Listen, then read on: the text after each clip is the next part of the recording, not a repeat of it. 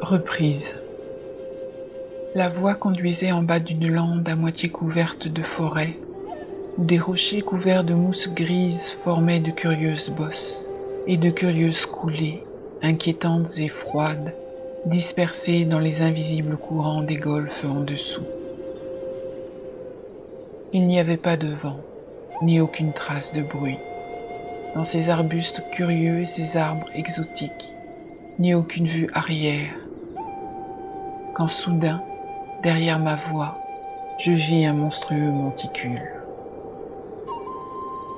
Jusqu'à la moitié du ciel, ses faces raides et escarpées, gazonnées et encombrées par une volée s'effritant d'escaliers de lave qui atteignaient de terrifiantes hauteurs en marche bien trop haute pour un pas humain.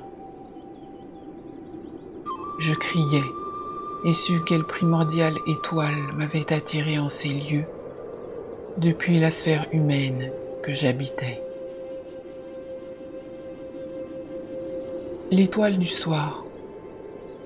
Je la vis de cette place silencieuse et cachée où le vieux bois fermait à moitié la prairie. Elle montrait toute la gloire de la lumière solaire, mince au début, mais avec un visage s'éclaircissant lentement. La nuit vint, et que ce seul phare ambré battit à mes yeux comme jamais il ne le fit, l'étoile du soir, mais mille fois grossie, plus obsédante en ce silence et en cette solitude.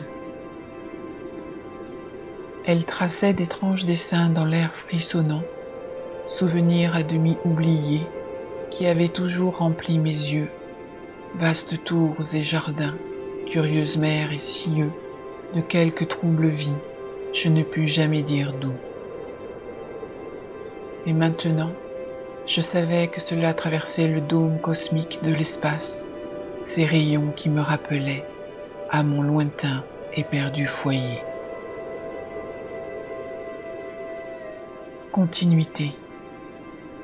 Il y avait en certaines anciennes choses des traces de quelque trouble essence, plus que la forme ou le poids, un ténu éther indéterminable, encore lié à toutes les lois du temps et de l'espace.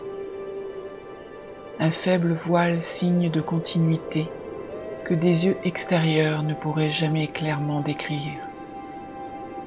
De dimensions interdites, hébergeant les années écoulées et interdites d'accès sauf aux rêveries cachées.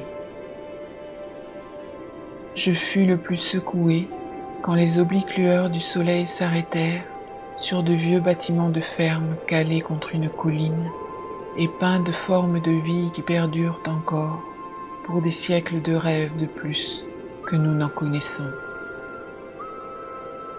En cette lumière étrange, je me sens si proche de ces instables masses que sont les âges. Howard Phillips Lovecraft. Traduction de Benoît Vizeno. Galaxy Pop. Galaxy Pop. Galaxy Pop. Galaxy Pop. Wow. Galaxy, Pop. Hmm, Galaxy Pop.